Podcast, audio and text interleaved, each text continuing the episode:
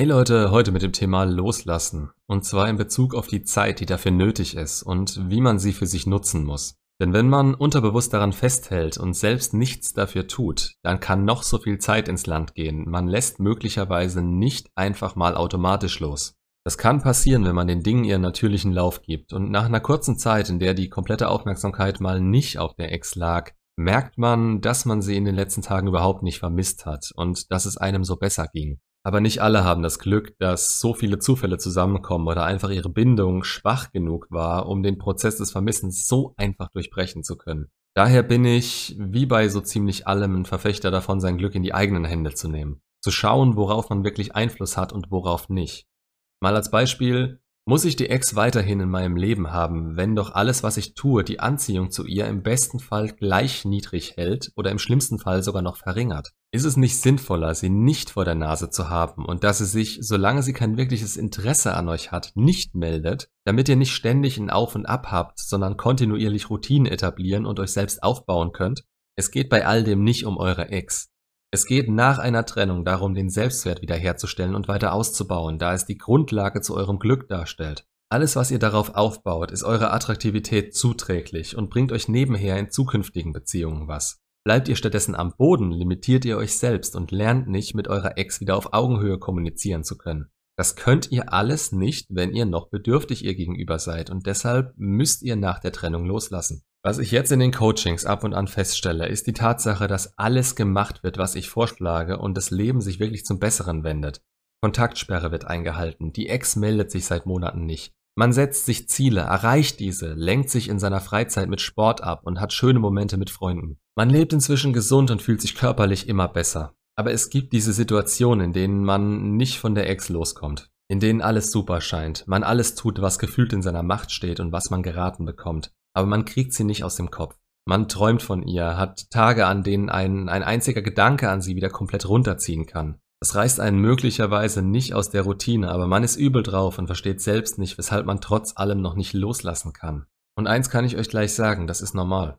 Das ist unter anderem normal, weil ihr jedes Mal, wenn ihr daran denkt, verbissen darüber nachdenkt, wieso ihr euch jetzt schon wieder solche Gedanken über sie macht. Ihr opfert ihr nach wie vor eure Zeit. Nicht direkt, nicht so, dass sie es mitbekommt, aber ein Teil eures Tages geht für sie drauf.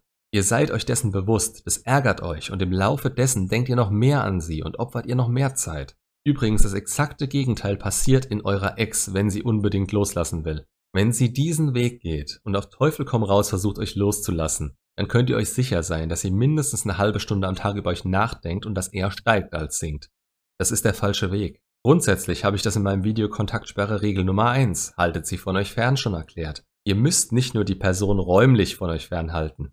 Ihr müsst auch aufhören, nein, ihr müsst euch zwingen, euch nicht mehr mit ihr zu beschäftigen. Das betrifft so offensichtliche Dinge wie WhatsApp oder Instagram. Alles, was mit ihr zu tun hat, wird stumm oder ausgeschaltet, wenn ihr merkt, dass euch das aufhält. Aber das ist nicht alles, auch wenn es schon schwer genug ist. Natürlich muss anfangs die Beziehung rekapituliert werden und man muss das alles erstmal verarbeiten. Dafür gebe ich euch keine feste Zeit, ihr braucht dafür alle unterschiedlich lang.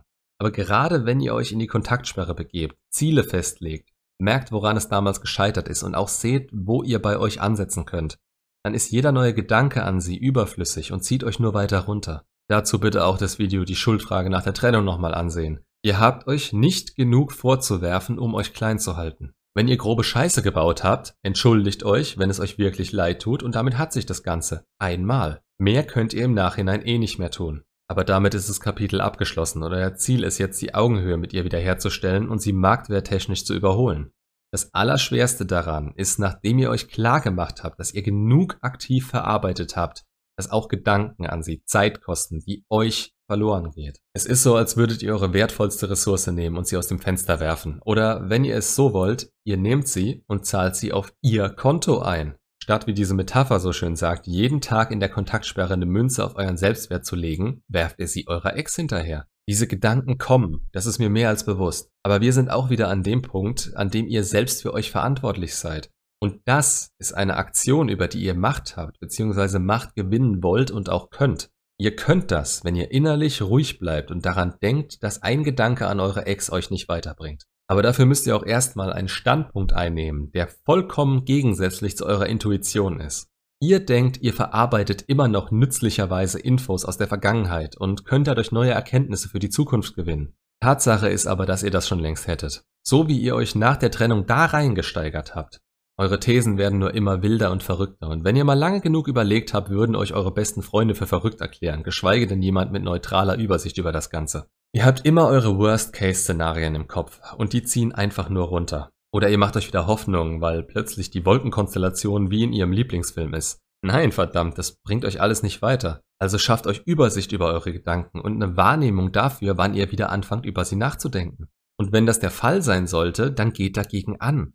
Ihr könnt es gerade nicht ändern. Es bringt euch nichts Positives. Ihr habt nur die Macht über euren eigenen Moment jetzt gerade. Irgendwann schafft ihr es, die Gedanken an sie dadurch zu blocken. Natürlich ist es für die unter euch, deren Ex absolut keinen Kontakt mehr zu ihnen hat, sehr viel leichter. Aber auch für die anderen. Ihr wollt keine Infos über sie, denn alles, was ihr erfahrt, kann euch wieder aus der Bahn werfen und eure Gedanken verrückt spielen lassen. Und möglicherweise seid ihr noch nicht gefestigt genug, um dem was entgegensetzen zu können.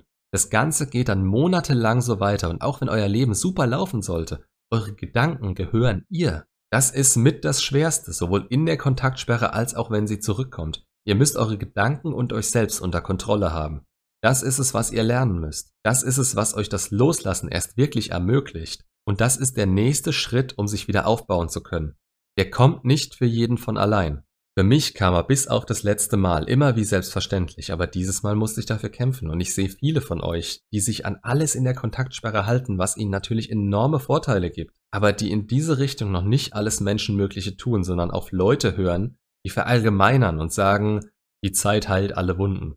Ja, irgendwo tut sie das, aber nicht ohne dass wir was dafür tun. Beziehungsweise, wenn wir das nicht machen, kann sich das über Jahre hinziehen. Von Leuten, die ihrer Ex nah bleiben wollen, weil sie denken, sie sonst endgültig verlieren zu können oder immer wieder mit Manipulation versuchen, sie zurückzugewinnen, fange ich gar nicht erst an. Das ist dann eine ewig hingezogene Reihe von Trennungen, die immer mehr und mehr Schaden anrichtet. Ihr erkennt recht schnell, was euch gut tut und was nicht. Wenn ihr denkt, dass ihr das selbst nicht mehr einschätzen könnt, kommt gerne auf den Discord-Server und schildert kurz eure Situation. Der Link dazu ist, glaube ich, in der Kanalinfo und unter jedem Video.